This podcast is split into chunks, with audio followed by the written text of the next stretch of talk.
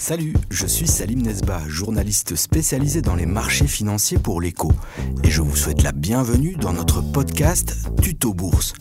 Tuto Bourse, c'est 10 épisodes courts qui vont vous aider à investir intelligemment. Voici l'épisode 4, comment construire son portefeuille d'investissement. Imaginons que vous devez faire votre valise. Vous partez en voyage, vous savez où vous voulez aller, mais vous ne savez pas encore comment vous y rendre. Qu'est-ce que vous allez mettre dans cette valise? Un pantalon léger s'il fait chaud, un pull pour les soirées plus fraîches, un imperméable en cas d'orage, quelques affaires de toilette, un livre, mais aussi un casque pour écouter nos podcasts et vous distraire aussi. À cela, on peut ajouter quelques médicaments si les choses tournent mal et... Et oui, j'ai oublié, des chaussettes. Pour composer votre portefeuille d'investissement, c'est la même chose. Et nous allons le faire ensemble dans cet épisode. À la fin de l'épisode précédent, je vous avais donné quelques devoirs. S'ils ont été bien faits, vous devez à présent avoir une idée bien précise de votre objectif. Vous devez aussi savoir combien d'argent vous êtes prêt à mettre de côté pour ça et quels risques vous êtes prêt à prendre. Alors, vous les avez fait ces devoirs? Si oui, nous pouvons continuer. Commençons par quelques principes de base pour un portefeuille d'investissement, disons, sain. Premier point, diversifier. Gardez en tête ce vieil adage, il ne faut pas mettre tous ses œufs dans le même panier. Ce point est tellement important qu'on va s'y arrêter un bon moment et en parler en détail. Gardez en tête que les investissements peuvent être étalés dans le temps et l'espace. Je m'explique. Vous pouvez étaler vos investissements dans le temps en rajoutant par exemple une certaine somme d'argent chaque année ou même chaque mois. Supposons par exemple que vous héritez d'une somme d'argent, allez disons 24 000 euros. Vous investissez tout en une fois et le lendemain de cet investissement important, le marché s'écroule. Aïe aïe aïe, c'est la panique. Maintenant, imaginons que vous aviez divisé ces 24 000 euros en 12 investissements de 2 000 euros, donc un dépôt pour chaque mois de l'année. Vos premiers 2 000 euros ont été emportés dans la tempête boursière, mais il vous reste encore 11 investissements de 2 000 euros à réaliser et libre à vous de miser sur des titres qui sont descendus bien bas ou de reporter votre prochain achat, quand les conditions de marché seront meilleures par exemple. Est-ce qu'il y aura d'autres turbulences pendant ces prochains mois où vous prévoyez d'investir votre héritage? Peut-être que oui, peut-être que non. Je n'ai pas de boule de cristal.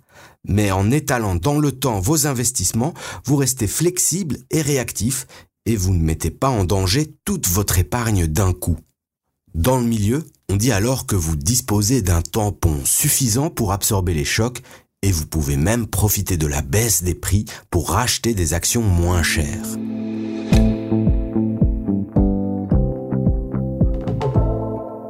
Allons demander à Kevin Jacobs, analyste pour la revue L'Investisseur, ce qu'il pense de la diversification de son portefeuille.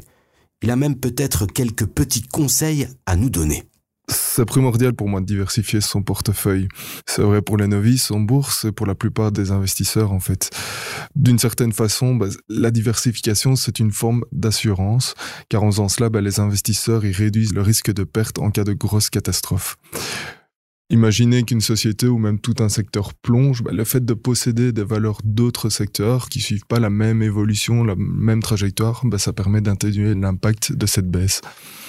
Évidemment, bah, ça n'est pas une garantie non plus, car cette assurance diversification entre guillemets, ben, ça permet de traverser un peu plus facilement les périodes de troubles et d'en sortir progressivement. Ça n'est pas non plus une recette miracle.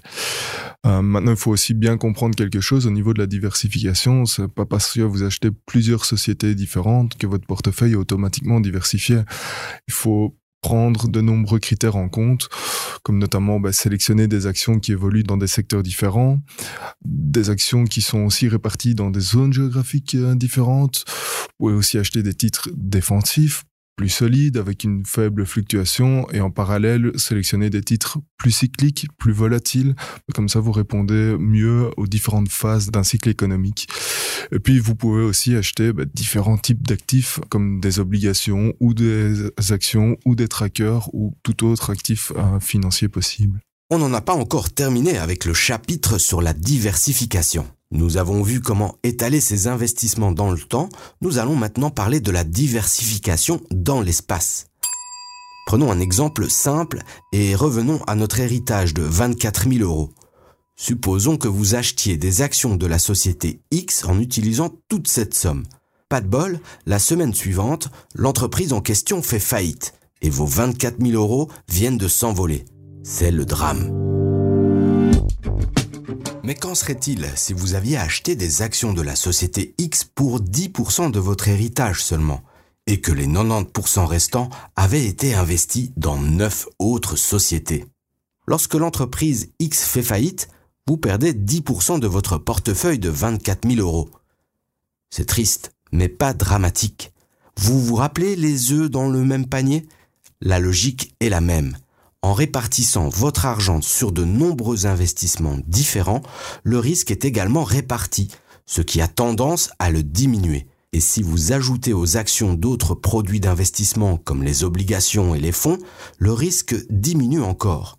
Les fonds et les trackers vont aussi vous permettre de pousser plus loin la diversification. Vous vous souvenez, dans le deuxième épisode, nous avons appris que les fonds investissent eux-mêmes dans des produits financiers différents et que les trackers répliquent la performance d'un indice composé de plusieurs valeurs différentes. N'oublions pas que certains types d'actions vont vous permettre de vous diversifier sans que vous vous en rendiez compte. Par exemple, les holdings. La diversification peut également se faire sur les devises, en possédant par exemple des actifs libellés en euros, en dollars ou encore en livres sterling. On peut aussi miser sur une multinationale qui vend ses produits aux quatre coins du monde et donc qui utilise des devises différentes. Diversifier ses investissements peut donc se faire de plusieurs manières. À vous de mesurer votre degré de diversification et les moyens que vous allez mettre en œuvre pour y parvenir.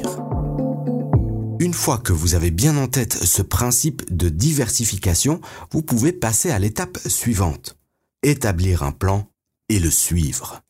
Mais comment fait-on pour bien définir ses objectifs?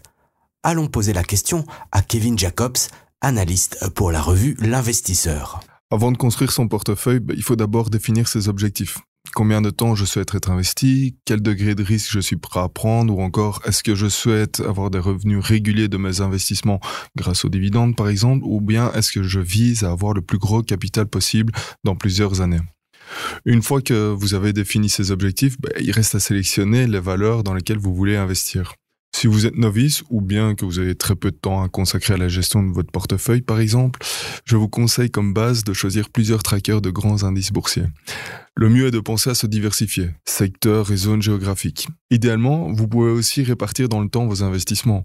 Plutôt qu'à investir vos 10 000 euros d'un coup par exemple, investissez chaque mois 1000 euros. Si vous souhaitez prendre un peu plus de risques, vous pouvez alors vous tourner vers des valeurs individuelles des actions par exemple. Mais gardez toujours en tête que pour lisser les risques, investir sur plusieurs titres et de façon régulière est recommandé. Ne soyez surtout pas pressé d'investir toutes vos liquidités et au contraire, gardez-en toujours un peu pour profiter des exagérations du marché, car ça arrive de temps en temps et ça permet de faire de belles affaires. Mais pensez à prendre des risques raisonnables vis-à-vis de vos objectifs de temps. Si vous avez prévu d'utiliser cet argent dans 5 ans, il faudra sans doute éviter de prendre trop de risques. Alors que si vous avez une échéance dans, dans 30 ans, par exemple pour la pension, alors vous pouvez être un peu plus aventurier parce que vous avez un peu plus de temps pour vous refaire en cas de problème.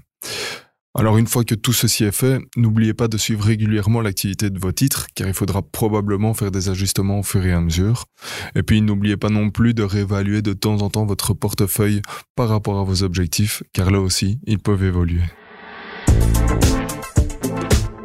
Le plan et les objectifs de Kevin sont clairs.